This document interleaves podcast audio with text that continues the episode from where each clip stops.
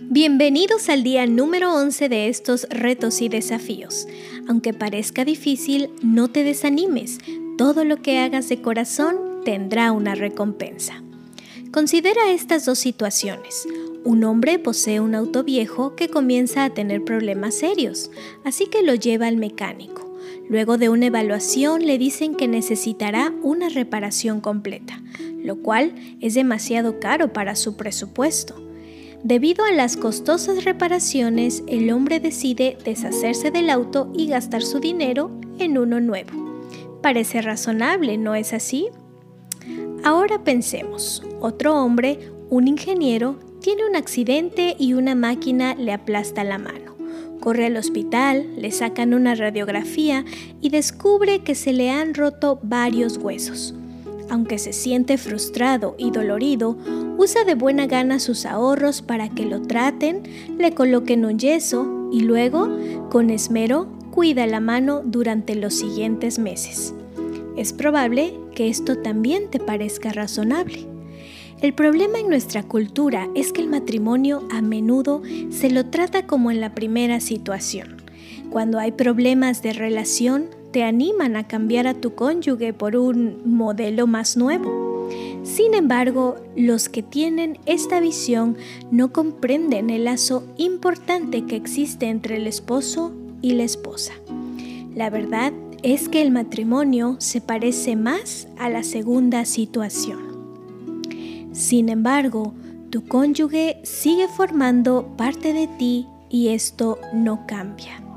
Efesios 5, 28 y 29 nos dice, Así también deben amar los maridos a sus mujeres como a sus propios cuerpos. El que ama a su mujer, a sí mismo se ama, porque nadie aborreció jamás su propio cuerpo, sino que lo sustenta y lo cuida. Es hora de permitir que el amor cambie tu forma de pensar. Es hora de entender que tu cónyuge forma parte de ti, de la misma manera que tu mano, tu ojo o tu corazón. Tu esposa también necesita que la amen y que la valoren. Si hay algo que le cause dolor o frustración, deberías preocuparte por estas con el mismo amor y cuidado con el que tratarías una herida del cuerpo. No dejes que la cultura que te rodea determine el valor de tu matrimonio. Compararlo con algo que puede descartarse o reemplazarse es deshonrar el propósito de Dios para el matrimonio. Sería como amputarse un miembro. Cuando miras a tu cónyuge, lo que ves es parte de ti.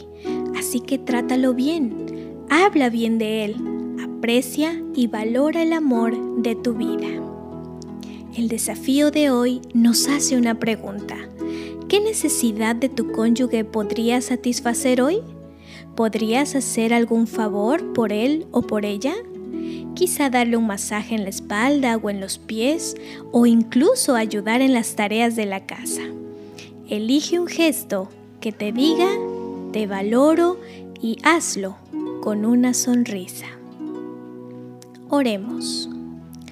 Padre Celestial, Hoy reconocemos una vez más que somos seres imperfectos y deseamos amar a nuestra pareja de la misma forma que tú nos amas a nosotros.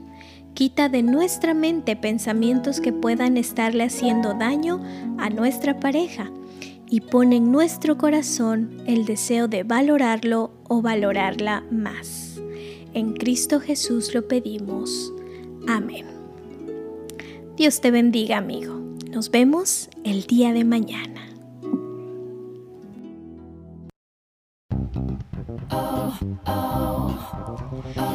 Gracias por estar con nosotros. Deseamos que este mensaje haya sido de bendición para tu vida. Recuerda compartir con tus amigos este mensaje de amor y esperanza. Síguenos a través de Facebook como Radio Riviera Adventista.